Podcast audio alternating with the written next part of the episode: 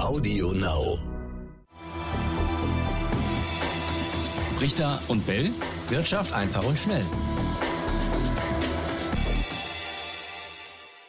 Richter und Bell Wirtschaft einfach und schnell. Eine neue Folge. Hallo, herzlich willkommen. Ich bin Bianca Thomas für Etienne Bell und wieder dabei wie immer Raimund Brichter. Raimund, ich habe dich gerade noch auf Sendung gesehen.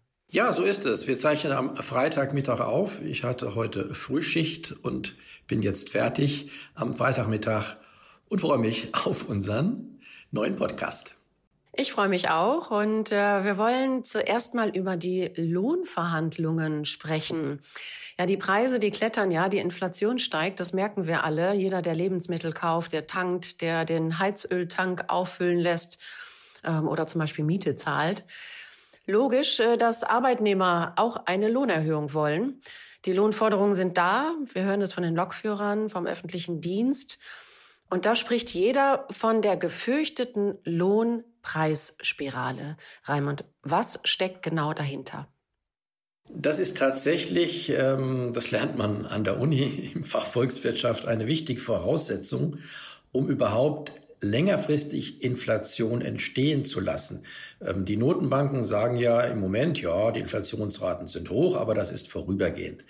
Damit es tatsächlich eine längerfristige Entwicklung werden äh, kann, braucht es diese Lohnpreisspirale. Das heißt, ähm, was immer zuerst kommen mag, ist jetzt äh, nicht so wichtig. Jetzt sind die Preise erstmal gestiegen. Wenn jetzt die Arbeitnehmer sagen, wir wollen jetzt wegen der gestiegenen Preise höhere Löhne haben, dann führt das dazu, dass die Unternehmen, wenn sie dann diese Lohnforderungen auch tatsächlich bezahlen, wenn die Löhne steigen, dass die das früher oder später auch wieder in ihren Preisen ähm, äh, deutlich machen. Das heißt, dann werden die Unternehmen die Preise erhöhen wegen der gestiegenen Löhne, die ja Kosten sind für die Unternehmen. Und daraus ergeben sich dann wieder neue Lohnforderungen in der nächsten Runde und so weiter und so fort. Und das ist dann die äh, berühmt-berüchtigte Lohnpreisspirale. Allerdings muss man sagen, die Arbeitnehmer sind hier immer ein Jahr zurück und äh, sind quasi ähm, diejenigen, die davon überhaupt nicht profitieren. Denn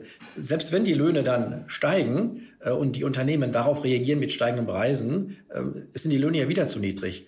Und deswegen, die Reallöhne sind es eigentlich, auf die die Arbeitnehmer achten müssten. Und die äh, sind aber dann nicht das Thema, sondern die, die Nominallöhne, also diejenigen, äh, die man tatsächlich ausbezahlt bekommt. Und äh, logischerweise haben die Arbeitnehmer da schlechte Karten. Sie haben möglicherweise gefühlt mehr in der Tasche, aber das ist eine Illusion. Tatsächlich ist diese Lohnpreisspirale sehr zum Nachteil auch der Arbeitnehmer. So muss man es eigentlich sagen. Das heißt, wenn ich dich richtig verstehe, kann diese Lohnpreisspirale die Inflation weiter befeuern, genau. weil letztendlich schaukelt sich jeder gegen den anderen hoch. Ganz genau. Aber nicht nur das, sondern äh, in dem Moment, äh, diese Lohnvereinbarungen gelten ja dann für mindestens ein Jahr, manchmal auch länger. Äh, wenn in diesem Jahr, in dem die höheren Löhne dann gelten, die Preise wieder steigen, haben die Arbeitnehmer ja wieder weniger. Das heißt also, sie sind am Ende immer die Gelackmeierten. Und welche Lösung gibt es dafür? Keine Inflation.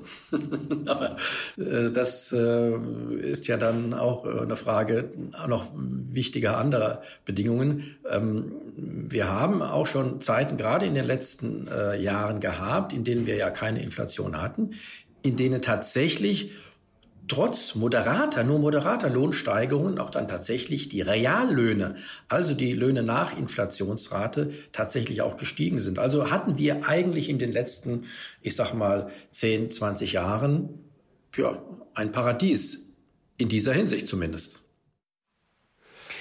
Das heißt also, wenn die Löhne höher steigen als die Inflation, kommt real mehr dabei rum. Wenn die Löhne eben geringer steigen als die Inflation, hat man real weniger im Portemonnaie. Bedeutet das dann, dass die Notenbanken im Endeffekt auch unsere Löhne bestimmen? Indirekt ähm, sind die Notenbanken daran beteiligt. Das äh, zeigt sich ja auch jetzt. Wir hätten diese Preissteigerungen und da bin ich sehr sicher, nach allen meinen äh, Erkenntnissen nicht gehabt, wenn nicht tatsächlich aufgrund der Corona-Krise die Notenbanken weltweit ähm, in den letzten äh, zwölf, äh, ja jetzt schon mehr Monaten ähm, massiv Geld gedruckt und in die Wirtschaft gepumpt hätten. Denn langfristig ist es tatsächlich so, damit äh, diese äh, Lohnpreisspirale äh, sich entwickeln kann, damit die Preise auch langfristig steigen können, muss man auch mehr Geld zur Verfügung haben, müssen die Geldmengen steigen. Und die Geldmengen sind ja dadurch kräftig gestiegen. Das waren sie zwar auch schon in den ähm, Jahren äh, und, und Jahrzehnten äh, davor, allerdings muss man dazu sagen, ein Großteil dieser zusätzlichen Geldmengen, darüber habe ich auch ähm, häufig gesprochen und auch ein Buch darüber geschrieben, ein Großteil dieser zusätzlichen Geldmengen floss gar nicht in die Wirtschaft direkt, also auch in die Taschen äh, der Menschen, der Unternehmen, sondern in die Finanzmärkte und hat dort äh, durchaus auch für Pre äh, Preissteigerungen gesorgt. Dann sind ja Immobilienpreise gestiegen, äh, dann sind äh, Aktienpreise gestiegen. Ähm, aber das ist nicht eine Inflation, die auch das tägliche Leben äh, betrifft. Und, und deshalb waren diese diese Geldmengensteigerungen bisher unschädlich für die Inflationsrate, die wir messen. Nun ist es aber so, tatsächlich seit der Corona-Krise wird ein, ein, ein Teil zumindest dieses neu produzierten Geldes direkt in die Wirtschaft, direkt zu den Leuten gegeben. Und das kann sich dann tatsächlich inflationär auswirken.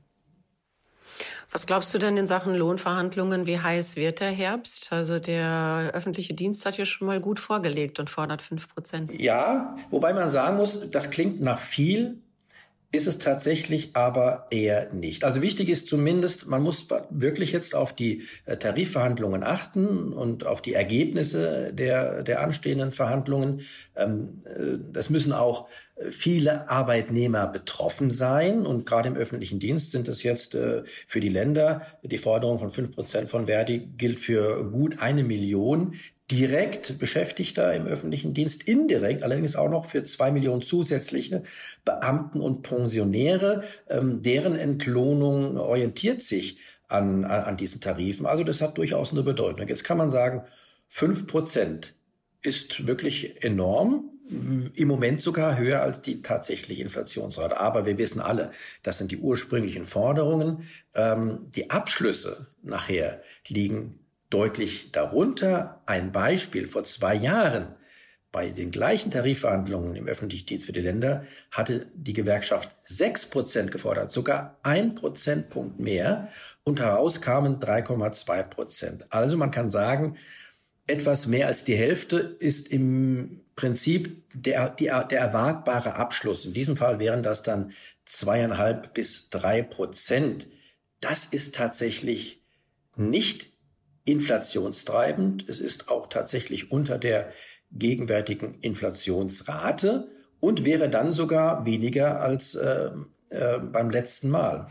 Von daher ist das sogar eher ein beruhigendes Zeichen für all diejenigen, die diese Lohnpreisspirale fürchten. Und was die Forderung der Lokführer anbelangt, über die auch du gerade gesprochen hast, die ist ohnehin dafür eher nicht zu bedeuten, denn da geht es um ein paar tausend Lokführer. Ähm, die sind nicht äh, diese, diese Wirtschaftsmacht, die haben nicht diese, diese Nachfragekraft, die äh, eben Millionen von anderen Arbeitnehmern haben. Und auch da muss man sagen, die Lohnforderungen der Lokführer sind auch vergleichsweise bescheiden mit 1,1,4 Prozent, deutlich unter der Inflationsrate. Das stimmt. Wir möchten auch noch über ein anderes Thema sprechen, Raimund. Viel Zeit bleibt gar nicht mehr dafür. Und zwar am Freitag nach Börsenschluss wird feststehen, welche Konzerne in den DAX aufsteigen. Denn der DAX, der wird wachsen. Bislang gibt es 30 Unternehmen in diesem Index und der DAX wächst auf 40 Unternehmen. Wer hat denn gute Chancen? Was glaubst du? Wer könnte vom MDAX von der zweiten Liga in die erste aufsteigen? Also im Prinzip ist es äh, so, kann man sich vorstellen, äh, tatsächlich, du hast gesagt, DAX ist die erste Börsenliga, der MDAX die zweite Börsenliga. Es gibt zehn Vereine, beziehungsweise in diesem Falle Aktien, die aus der zweiten Liga, aus dem MDAX, in den DAX, in die erste Liga nach oben wandern werden. Denn der DAX wird um zehn Aktien erhöht, der MDAX dafür schrumpft von 60 auf 50.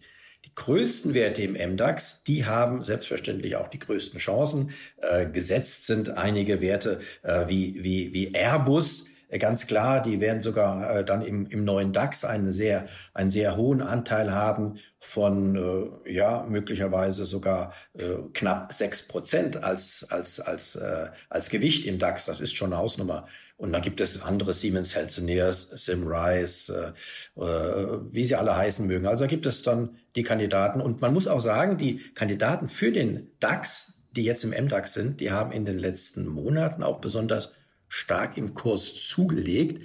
Da ist quasi auch dieser, dieser Aufstieg schon teilweise in den Kursen vorweggenommen worden.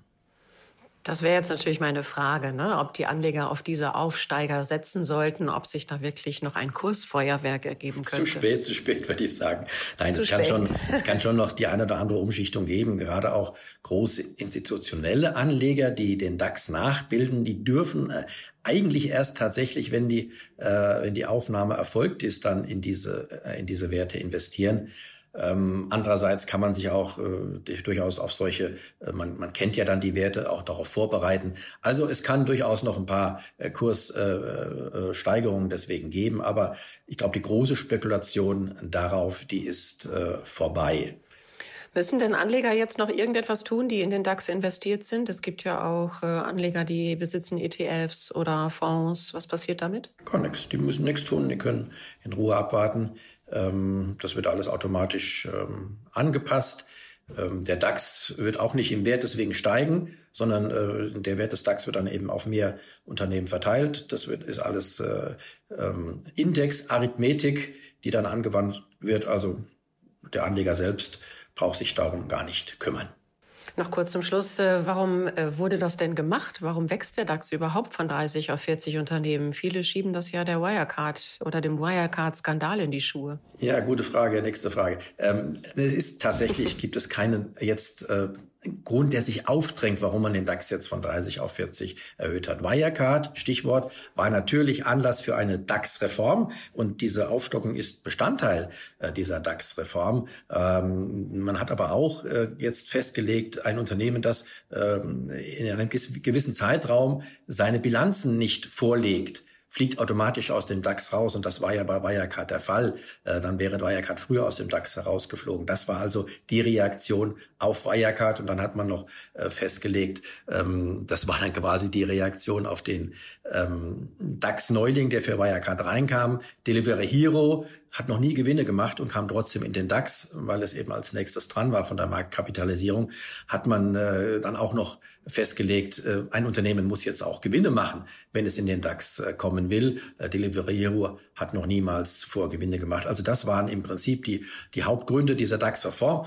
Und dann hat man noch die Aufstockung vorgenommen von 30 auf 40. Herrgott, äh, die Marktkapitalisierung ist natürlich damit wieder etwas höher. Es kommen immerhin zehn äh, weitere Aktien in den DAX, vor allen Dingen auch das Schwergewicht Airbus.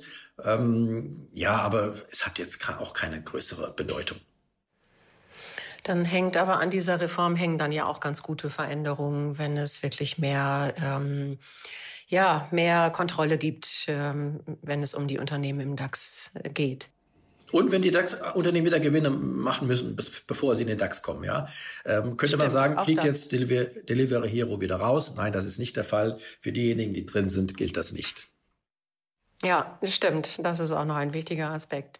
Ja, und damit sind wir schon wieder beim Ende angekommen dieses Podcasts. Und auch ich bin am Ende angekommen meiner Vertretung für Etienne Bell. Also Etienne ist in zwei Wochen wieder da. Raimund, wir machen ja eine Woche Pause.